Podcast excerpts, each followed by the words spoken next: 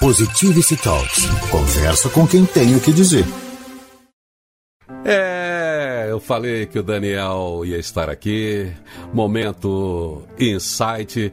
Vamos fazer aqui do livro das atitudes criativas, atitudes vitoriosas. Quem é que não se lembra desse momento no rádio, né? O erro, caro Brutus, não está nas estrelas. O destino não é uma questão de sorte, é uma questão de escolha. Não é algo pelo que se espera, mas algo a alcançar. Nas milhões de palavras escritas por William Shakespeare, há uma citação que é uma lança criativa porque é aguçada e vai direto ao ponto. Acho que se aplica de modo especial àqueles que se consideram injustiçados pela sorte. Como é que você se vê? Como uma pessoa de sorte ou como alguém para quem nada de certo? Nada dá certo, digo. Acha que é daqueles que tiram o máximo das coisas boas da vida? Ou acha que está entre os que têm de carregar um peso maior de tristezas do que os seus ombros merecem, hein? A sorte, como nós dissemos no início, somos nós que a fazemos, boa ou má, de acordo com o nosso comportamento. Pensar, planejar, agir. Shakespeare consegue resumir tudo numa frase de Júlio César, quando diz: Os homens, em certos momentos, são senhores de seus destinos. O erro, caro Brutus, não está nas estrelas, mas em nós.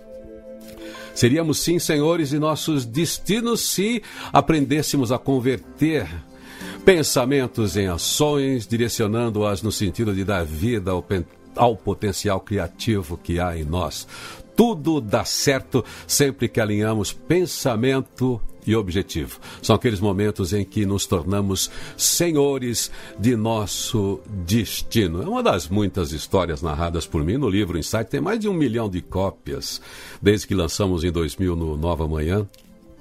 E eu tenho o prazer de ter aqui, através da chegada do Daniel Carvalho Luz. Daniel Carvalho Luz, a gente também redirecionou o programa, já tinha essa pegada de mensagens, né, Daniel? Sobe mais um pouquinho nessa cadeira aí para a gente conversar. E que foi muito legal, quero te agradecer por chegar até aqui. E em nome de milhares de ouvintes, porque nesses 20 anos a gente recebe mensagens todos os dias, agradecendo a mim, né, que sou um dublê de corpo seu, agradecendo a você pela contribuição, pela inspiração, por tudo que tudo que nós ajudamos através dessa comunicação positiva, inspirativa, na construção de sonhos, na construção de estratégias que as pessoas adotaram. E é muito maravilhoso, é a maior recompensa que acho que eu tenho como, como comunicador e você também como autor. São essas pessoas. Fala pra gente, você também adotou a educação, a inspiração, a mensagem como ofício, não é? É isso, Irineu. Eu, eu sempre digo o seguinte, né, que é, da, das atividades é, que, que mais me gratificam, embora seja a que menos me remunera, é a atividade de educador, né? como professor, como educador, é, como produtor de conteúdo, é, focado no, no, desenvolvimento pessoal.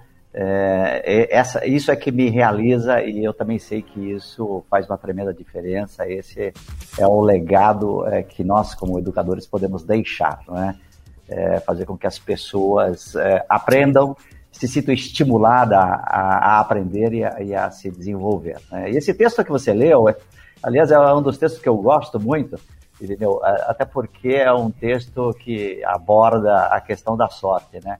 Eu gosto muito de frases e tem uma frase que diz que quanto mais eu trabalho, mais sorte eu tenho, né? É, quanto, quanto mais eu estudo, quanto mais eu leio, quanto mais eu me desenvolvo, mais a sorte é favorável para mim com oportunidade. Aliás, não é só para mim, acho que é para todos que é, começarem a, a, estudar, a ler, a se desenvolver, a procurar saber um pouco mais sobre aquilo que está no entorno dele, faz com que a gente tenha mais sorte. Daniel Luz, você que lida com RH sempre, embora você tenha como origem engenheiro, né? Você passou a ser um, um engenheiro na construção de, de pessoas, né? Mecanismos internos, de usar as ferramentas internas das pessoas. Agora, além de pandemia, nem vamos entrar no aspecto pandemia, porque o mundo já estava virado mesmo antes da pandemia, as pessoas já estavam procurando o seu lugar. Qual é o papel de um desenvolvedor, desenvolvedor de equipes, de um líder, porque você trabalha muito com a liderança, né? Nesse nesse momento disruptivo, diríamos, né? Como é a palavra da, da mudança tecnológica. Como é que é. as pessoas se posicionam para achar o seu lugar? É, você colocou é, na sua fala introdutória, aí, na hora que você estava começando o programa, você mencionou a questão do mundo em transformação, do mundo em mudanças. Né? Nós, e até você usou a palavra exponencial. É, realmente, a gente vive aí no, no momento é, que acho que não tem precedentes na história que fale de tantas mudanças. Tantas mudanças, né? Vivemos aí um momento de transformação e a liderança tem um papel importante, porque eu entendo que a liderança é, ele é o elemento catalisador das transformações. Né? Então, um bom líder ele engaja a equipe, ele motiva a equipe, ele estimula a equipe, ele desenvolve a equipe, ele acaba contribuindo é, para que toda equipe é, não sofra é, com as transformações, ao contrário, né, que elas aproveitem melhor. Né? Então, eu acho que esse é o, o grande papel é, da liderança e não só o, o papel da liderança. Né? As organizações, de uma maneira geral, têm que investir no desenvolvimento dos líderes. Se ela investir no desenvolvimento dos líderes, a organização também terá sorte, né? Eu não acredito que o Bezos, que é, todos esses é, empresários aí que você citou aí, as grandes fortunas do mundo, não foi sorte, cara, foi trabalho, foi Sim. desenvolvimento de equipe, foi o empenho Ralaram, muito né? grande dessa turma. Né? Ô Daniel, você está falando de liderança, eu quero fazer duas perguntas muito próximas uma da outra, reversas até. Primeiro é o seguinte, qual é o tipo de funcionário que um líder tem que atuar, tem, tem, que, tem que administrar? Qual é o pior, pior funcionário que o líder administra, assim, comanda? Pois é, a pergunta é, a pergunta é interessante, né? Na verdade, Irineu, é, eu, eu acredito muito no, no potencial das pessoas, né? Mas eh, eu entendo que o, o, pior funcionário é aquele que não quer se desenvolver. É, este é o pior, né? Aquele que, eh, de, de algum modo, cansou ou já se acomodou e não quer mais aprender, né? E o melhor colaborador, o melhor funcionário é aquele que tem sede de aprender, é aquele que quer, né? É, tem curiosidade, é, quer crescer, né? Esse é o melhor, né? Aquele que quer crescer. Né? Agora, ao pegar no seu colo, qual é o pior chefe? Qual é o pior tipo de líder que um funcionário pode encontrar pela frente?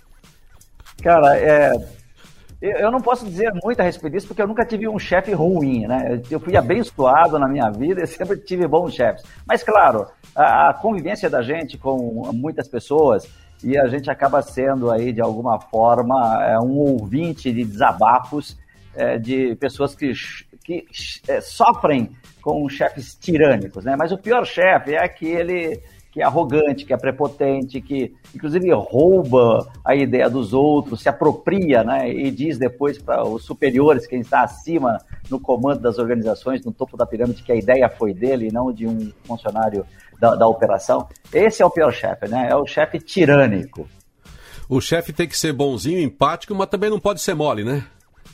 Não, o chefe tem que ser assertivo, cara, porque às vezes a gente tem que dar recados duros para alguns colaboradores, né? Mas eu acho que o melhor é ser assertivo, né? Quanto mais assertivo ele é, é, mais engajamento ele obtém da equipe, mais comprometimento ele obtém dos seus colaboradores. Daniel Carvalho Luz, antes da gente fechar essa conversa boa, porque você vai estar sempre presente aqui em Terços e outros papos, que eu queria, sempre que possível, ter a sua presença aqui, falando de toda essa sua experiência com equipes, com gestão, com ideias, com livros, né, com, com novas fórmulas que você sempre, sempre pesquisa. Mas eu quero dizer o que é que você está fazendo da vida, como é que você está aplicando todo esse conhecimento, como é que você está multiplicando, compartilhando. Pois é, eu, eu embora deixei, abandonei a, a, vida como executivo, né, já tem aí quase cinco anos mas continuo no meio corporativo, é, fazendo trabalhos de mentoria, é, capacitação é, dada alta liderança, é, produzindo conteúdo e, claro, é, no, no, mundo é, acadêmico. Né? Eu sou professor no Centro Paula Souza, dou aula nos cursos de pós-graduação, mas assim, o, o, trabalho que mais me gratifica hoje é ajudar as organizações desenvolvendo líderes e mentorando a, a liderança. Esse é, é, é, o trabalho. E continuo escrevendo, né? Eu estou profícuo aí na, na rede social, no, no, no Facebook e, e ou, ou, outras plataformas, né, como por exemplo o LinkedIn. Eu continuo escrevendo artigos e, e ali, inclusive, as pessoas fazem contato comigo, a gente acaba é, encontrando as oportunidades para treinar e capacitar é, por aí. Bom, quero lembrar também que a gente interrompeu ano passado, como todas as atividades presenciais em eventos, eu e o Daniel que fazíamos, fazemos né, a trilogia Insight, baseado muito nas histórias, nas ilustrações e depois na didática é, do Daniel. Mas depois de tanto pedirem, a gente está produzindo aí um material bem enxuto também para fazer essa trilogia no digital, como faz é, todo mundo, até que a gente tenha a chance novamente no presencial dessas três palestras que envolve essas três etapas, né, Daniel, que é a, a visão, o sonho, a estratégia, o plano, a, o engajamento e a ação. E é sempre muito bom trabalhar com você, é sempre muito bom ter você aqui nos programas, é sempre muito bom ler você, é sempre muito bom ser o dublê do seu corpo, do seu cérebro, da sua sensibilidade porque eu não tenho vaidade nenhuma em ser autoral. Eu me aproprio daquilo que é de todo mundo, porque o papel de um comunicador é multiplicar, é polinizar, é pegar o que tem de bom aqui e espalhar. É por isso que eu sempre, nessa minha vida de comunicador, nos últimos 25 anos do Nova Manhã, eu pude aproximar gente que tem o que dizer, porque nós não precisamos nem devemos ficar presos a uma única verdade, a uma única visão. E é sempre uma maravilha contar com gente tão experiente, tão sábia, tão humilde ao mesmo tempo tão interessada e interessante como você, Daniel Cavalho Luz. Muito obrigado por sua presença aqui nessa reinauguração do programa de rádio, live, podcast, seja lá o que vão chamar. Eu quero avisar você que esse programa, sempre quando termina aqui, é um podcast feito ao vivo, depois é distribuído em todas as plataformas. Cada um assiste, ouve do jeito que quiser, como quiser, como a tecnologia permite. Obrigado, Daniel. Olha, eu que agradeço, Daniel. Obrigado aí, grande abraço. Estou sempre disponível. A qualquer momento pode me procurar. Estou por aqui. Valeu. Um abração. Valeu. Feliz Dia Novo. O seu primeiro programa. Rádio Positiva